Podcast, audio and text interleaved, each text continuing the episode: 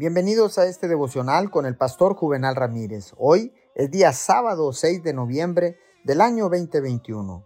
Que tenga usted un excelente y bendecido fin de semana.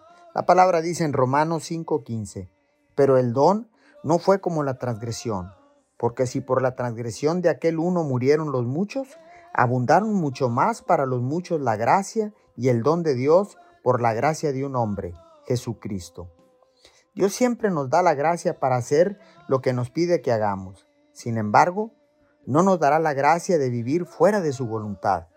Si nos dice que no hagamos algo que decidimos hacer de todos modos, experimentaremos el dolor de la frustración y la decepción.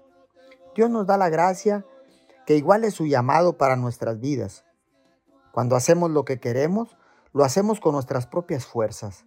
Cuando seguimos su dirección, Él siempre proporciona la gracia y la energía para hacer lo que nos ha llamado a hacer.